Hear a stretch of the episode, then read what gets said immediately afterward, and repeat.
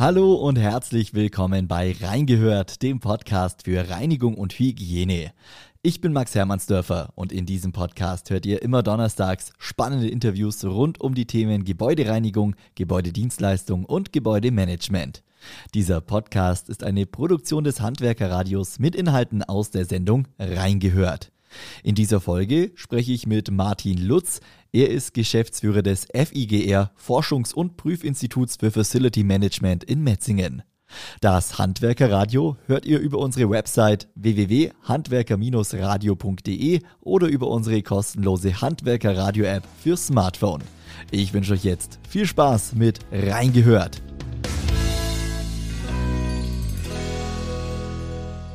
Hallo, Herr Lutz. Hallo, Herr Hermannsdorfer. Herr Lutz, Sie sind heute zum ersten Mal bei uns in der Sendung. Deshalb würde ich sagen, stellen Sie sich doch zu Beginn einmal ganz kurz vor.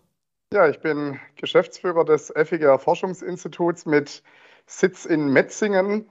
Ähm, wir machen in erster Linie verschiedenste Aus- und Weiterbildungsmaßnahmen für Gebäudereiniger, äh, angefangen bei der geprüften Reinigungsfachkraft, die wir ausbilden, über Gebäudereinigergesellen, was wir in Crashkursform anbieten und auch Meister, die wir an, äh, ausbilden. Darüber hinaus bilden wir Desinfektoren aus und auch ja, Sachverständige, die wir in der Ausbildung haben. Wir haben natürlich auch ansonsten noch viele andere tages- oder mehrtägige Seminare, ähm, so auch zum Beispiel der Lehrgang Fachwirt Reinigungs- und Hygienemanagement ist auch ein Original von uns. Ja, ansonsten machen wir viele andere Dinge. Wir prüfen Reinigungs- und Pflegeprodukte aller Art äh, für den Profibereich und prüfen, ob die Produkte im Praxiseinsatz auch das halten, was die Hersteller versprechen. Und wenn es dann so ist, dann gibt es von uns ein schönes Prüfzertifikatchen, das die Hersteller dann auch gerne mal werbewirksam nutzen. Wir machen Sachverständigengutachten. Wir haben ein eigenes Qualitätsmesssystem, wie man Sauberkeit von Gebäuden messen kann.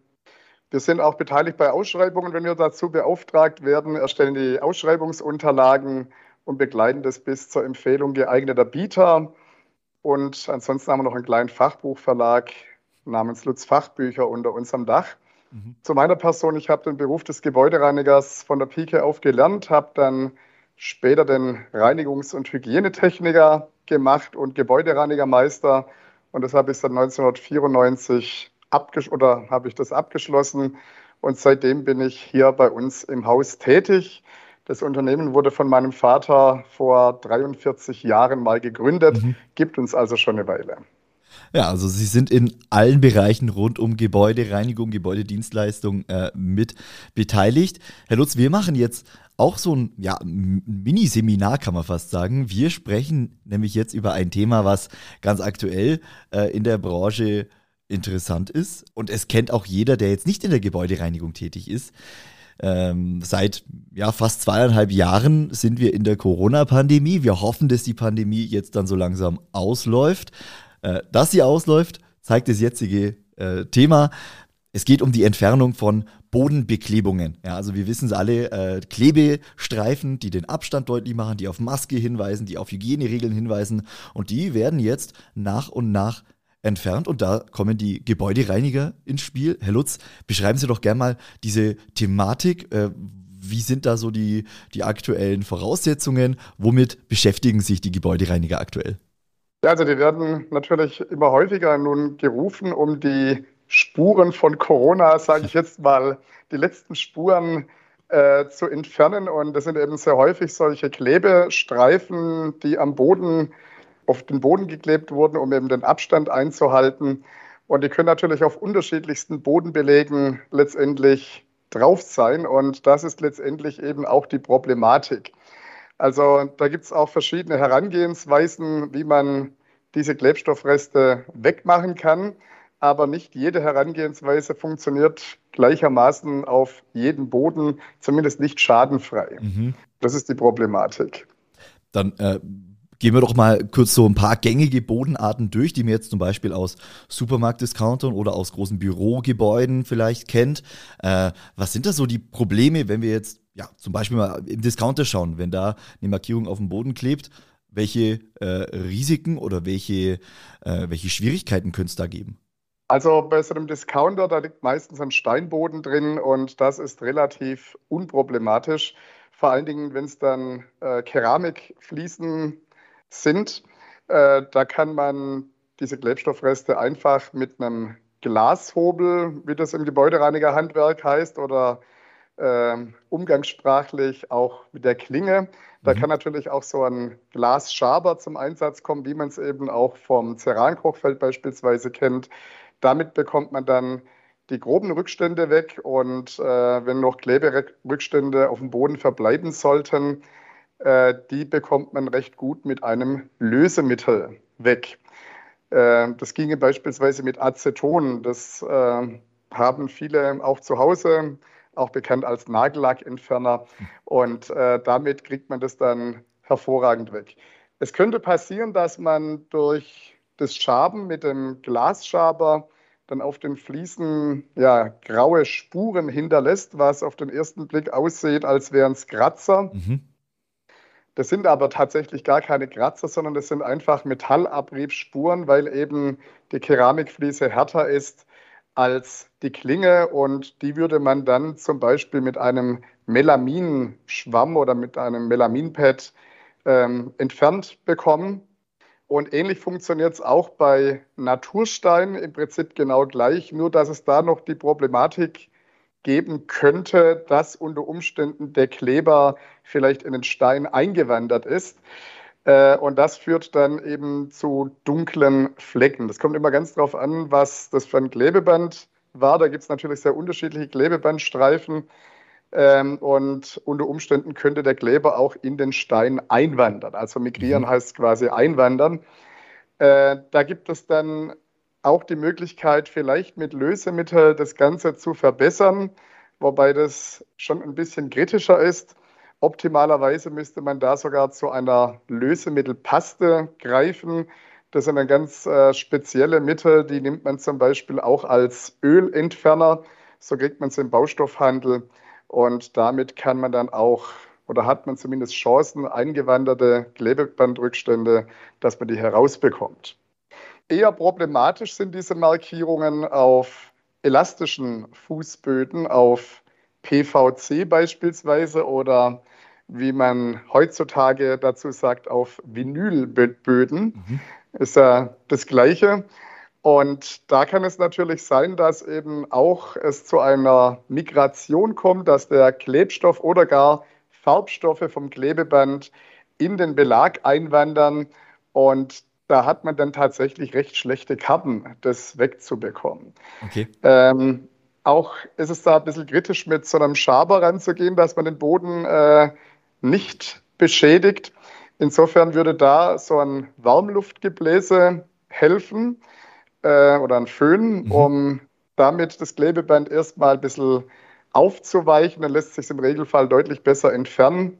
Und die letzten Kleberückstände, die kriegt man dann mit einem Lösemittel weg. Da muss man jetzt allerdings aufpassen, dass man ein Lösemittel verwendet, welches den PVC-Boden nicht angreift. Da wäre zum Beispiel Aceton jetzt eher nicht die richtige Wahl. Äh, da könnte man äh, ein Lösemittel, einen Fleckentferner auf Glykoletherbasis nehmen oder so einen Schreibtischreiniger, äh, was man dann auch gerne nimmt, um Verstrichungen auf Schreibtischen zu entfernen. Mhm. Damit kriegt man das dann weg. Sofern der Bodenbelag beschichtet ist, ist dann allerdings davon auszugehen, dass auch die Beschichtung dann entsprechend Schaden nimmt. Ja, problematischer ist es dann eher, wenn mal so ein Kleber auf noch empfindlicheren Oberflächen sich befindet, äh, die man jetzt eher nicht auf dem Boden hat, also zum Beispiel lackierte Oberflächen oder auch vielleicht Plexiglas, also mhm. Acrylglas-Oberflächen, weil da kann ich dann weder die Klinge einsetzen noch ein Lösemittel. Das würde da eben auf jeden Fall zu Schäden führen.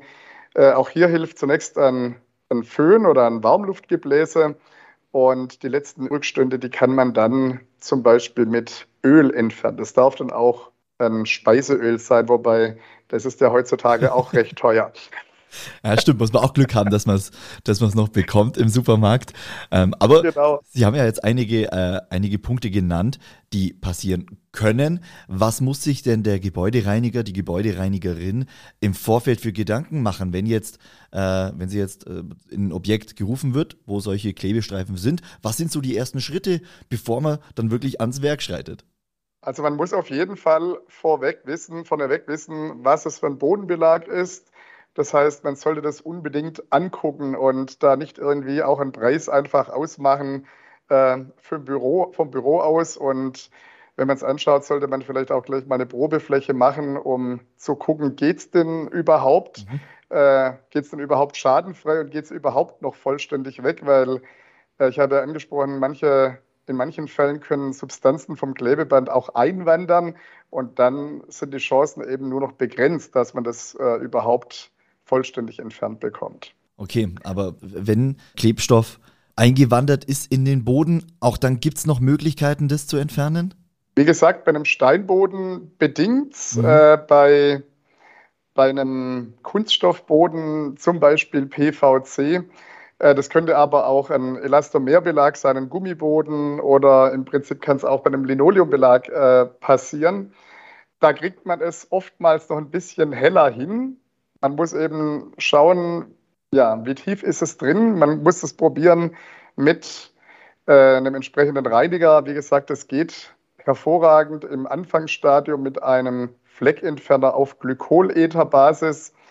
Wenn allerdings das schon entsprechend tief eingewandert ist in den Werkstoff, dann hat man keine Chance mehr. Okay. Vielleicht abschließend, wie sollten sich denn Gebäudereiniger, Gebäudedienstleister dann verhalten, wenn, äh, wenn die Reinigung nicht, ja, nicht zufriedenstellend genug ist für den Objektbetreiber, ja, letztendlich können ja die Gebäudereiniger dann nichts dran machen. Ja, also ja. meistens wurden oder oft wurden die Klebestreifen ja vielleicht selbst einfach angebracht an, auf den Boden, ohne wirklich zu wissen, wie verhält sich der Kleber äh, zum Boden. Ja, aber wie ist dann die Vorgehensweise, um da nicht irgendwie in Schwierigkeiten zu geraten?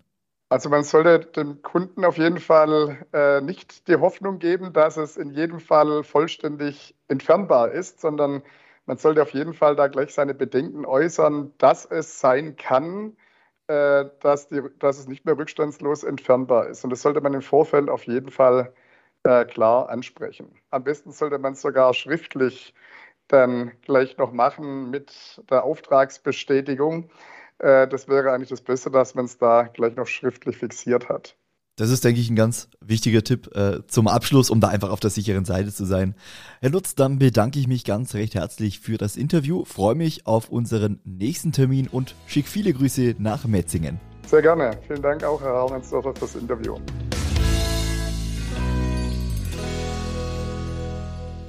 So, und das war's mit Reingehört, dem Podcast für Reinigung und Hygiene.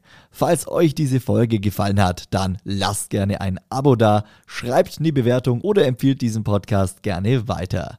Ich bedanke mich bei euch fürs Einschalten, wünsche euch noch einen schönen Tag und bis zum nächsten Mal.